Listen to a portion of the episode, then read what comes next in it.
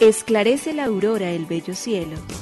Otro día de vida que nos das, oh tierno Padre que en el cielo estás. A esta hora, unamos nuestros corazones en alabanza al Señor, Creador de todo cuanto existe. Compartamos el Evangelio. Reflexionemos en su palabra. Esto es, Esclarece la Aurora, con el Padre Antonio Ramírez.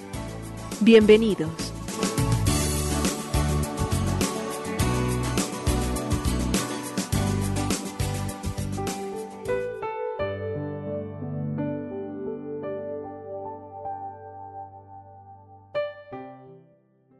Muy buenos días, hoy es martes 17 de agosto del año 2022 y aquí estamos al amanecer de este día, conscientes de nuestras debilidades y flaquezas, pero agradecidos fundamentalmente por la vida que el Señor ha tenido a bien regalarnos y darnos la oportunidad hoy nuevamente de estar conscientes, de estar responsables, de saber que caminamos en el tiempo, de que cumplimos una misión y una tarea para la cual hemos sido enviados.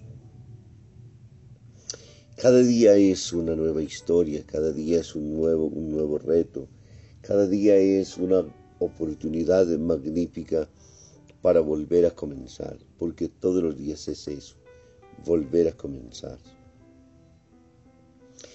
Cuando nos hemos acostado anoche, hemos entregado absolutamente todo en las manos de Dios.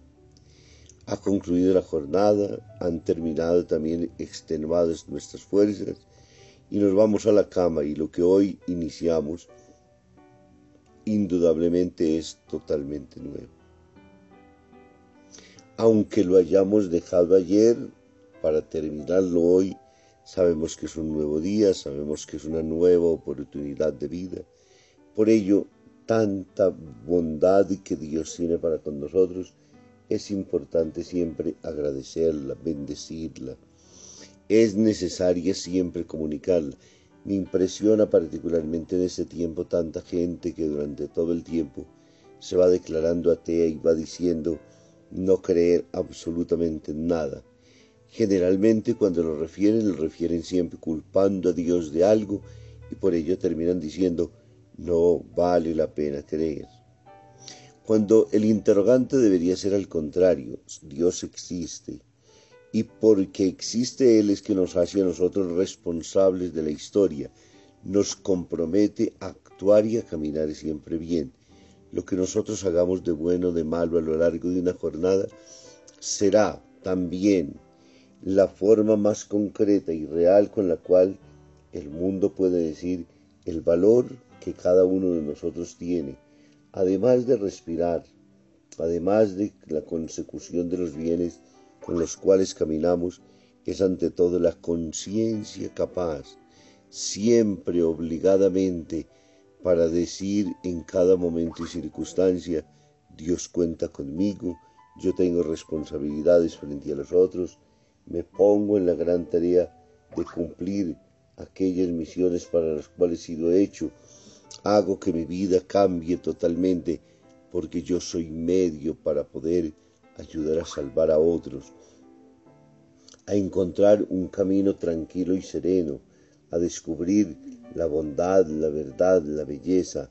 Soy, en todo lo que yo hago, un instrumento en las manos de Dios y por mis manos pasa muchas, pero muchas responsabilidades que tengo para con nosotros.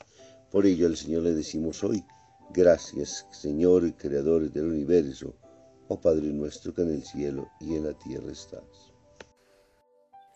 Nos unimos a la Iglesia Universal que ora. Esclarece la aurora el bello cielo, otro día de vida que nos das. Gracias a Dios, Creador del universo, oh tierno Padre que en el cielo estás. Nuestras voces unimos al concierto que el universo eleva ya en tu honor. Desde la tierra al cielo más profundo, Tierno Padre magnífico Hacedor, conserva nuestras almas sin pecado, a nuestro cuerpo da fuerza y salud, y nuestra mente ilumina piadoso con un rayo benéfico de luz. Por nuestra amada patria suplicamos, por la iglesia elevamos oración, por nuestros amados padres y familia, siempre dichosos los hagas tú, Señor. En tu santo nombre, comenzamos este día de vida que nos das. Haz que lo acabemos santamente, oh Padre nuestro que en el cielo estás.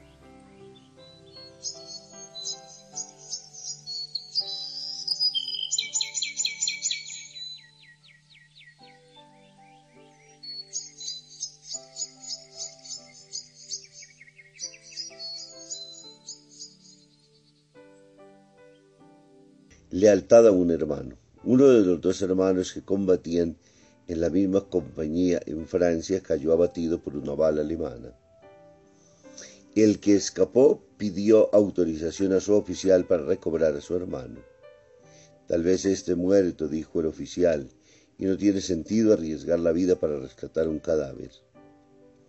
Pero ante sus súplicas el oficial accedió.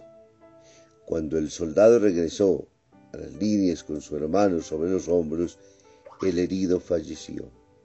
¿Ves? le dijo el oficial, arriesgaste la vida por nada. No respondió Tom. Hice lo que él esperaba de mí y obtuve mi recompensa. Cuando me acerqué y lo alcé en brazos, me dijo, Tom, sabía que vendrías, estaba seguro que vendrías. Arriesgar la vida si es necesario para darla a un hermano, esa es una noble empresa. La vida debe vivir de retos, debe vivir de compromisos, debe vivirse con sentido, debe vivirse con absoluta y profunda gratitud frente a los otros, pero ante todo con una fidelidad única, única.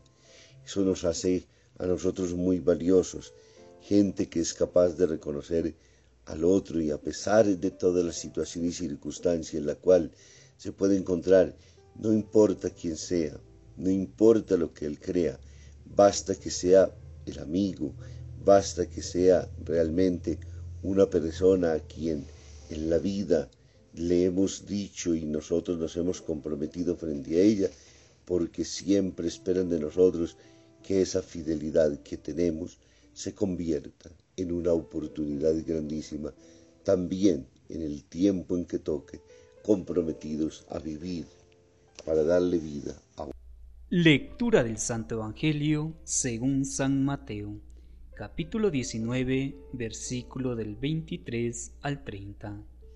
En aquel tiempo dijo Jesús a sus discípulos, les aseguro que difícilmente entrará un rico en el reino de los cielos.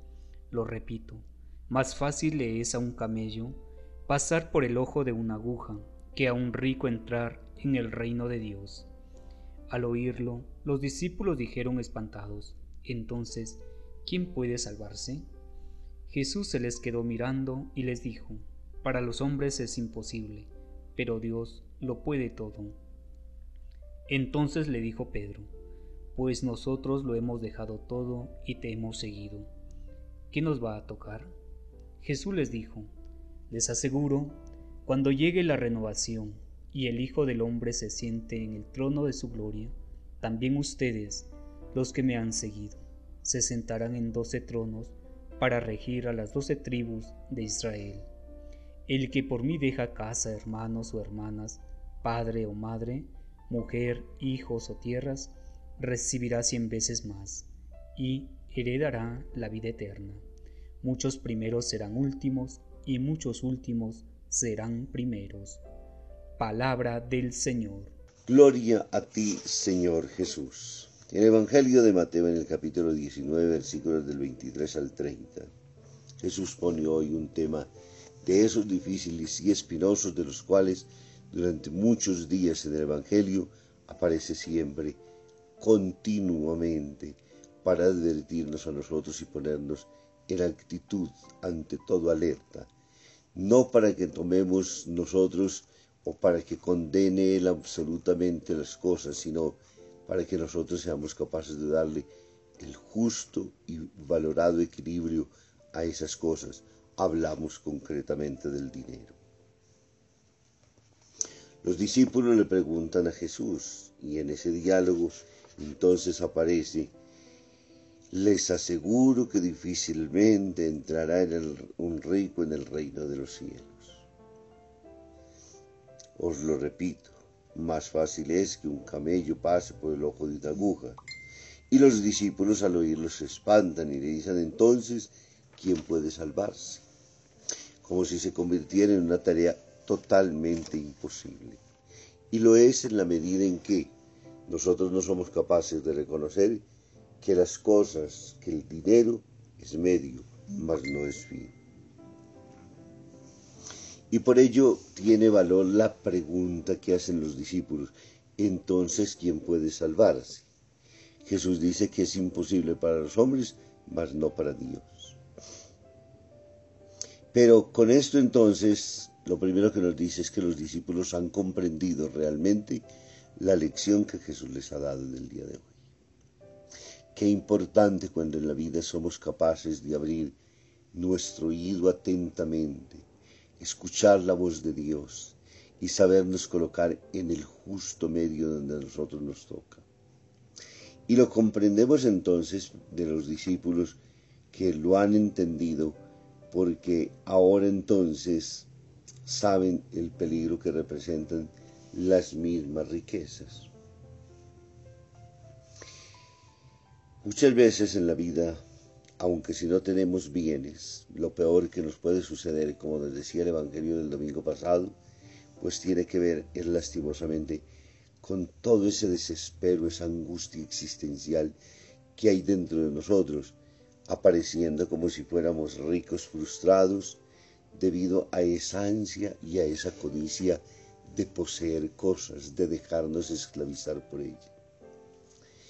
En una sociedad de comercio como la que nosotros vivimos hoy, donde durante todo el tiempo están saliendo siempre propagandas que nos invitan a entregar la vida a esas cosas, porque nos seducen inmediatamente en esa acción del tener carro de último modelo, las últimas tecnologías inventadas en la, en la telecomunicación, los mejores y los más grandes retos que se pueden presentar y no son malos en sí. Lo peligroso es si nosotros dejamos que, que nuestra vida esté dominada sencillamente por ello. Y le demos más importancia y mayor valor a esas cosas. Entonces nos enriquecemos y no por lo que poseemos, sino tristemente por las ambiciones internas que hay dentro de nosotros, que terminan por esclavizarnos. A veces es más lo que soñamos en tener que lo que realmente nosotros tenemos. Y es más, la fiebre, la codicia, el ansia y el del poder que lo que realmente en el momento pudiéramos nosotros de alguna manera haber alcanzado. Y ahí es donde Jesús nos pone la alerta en el día de hoy. La salvación necesita que seamos liberados de esa esclavitud de los bienes económicos porque no somos capaces ni de vivir la vida tranquila y serenamente nosotros, ni somos capaces de ser lo suficientemente solidarios con los otros. El dinero termina por enseguecer nuestro corazón, nuestra mente, por no permitirnos ver a los más necesitados, por pensar que todo mundo se convierte en una mercancía, por entender y pensar que todo lo podemos comprar, por pensar y creer que lo único valioso realmente es el dinero. Y cuando eso no sirve para nada, porque la enfermedad finalmente no puede comprarse la salud. O cuando muchas veces en situaciones a veces inexplicables, todo termina fracasando aunque tengamos ahí mucho dinero en la vida, ¿de qué nos sirve? Y ahí porque entonces pensar en la eternidad, pensar en la salvación, y haber entendido entonces que el dinero, que las cosas son medios y que peor aún todavía si no las tenemos, pero vivimos enfermos por querer poseer. Dios bendiga el Padre, el Hijo y el Espíritu Santo. Muy feliz día.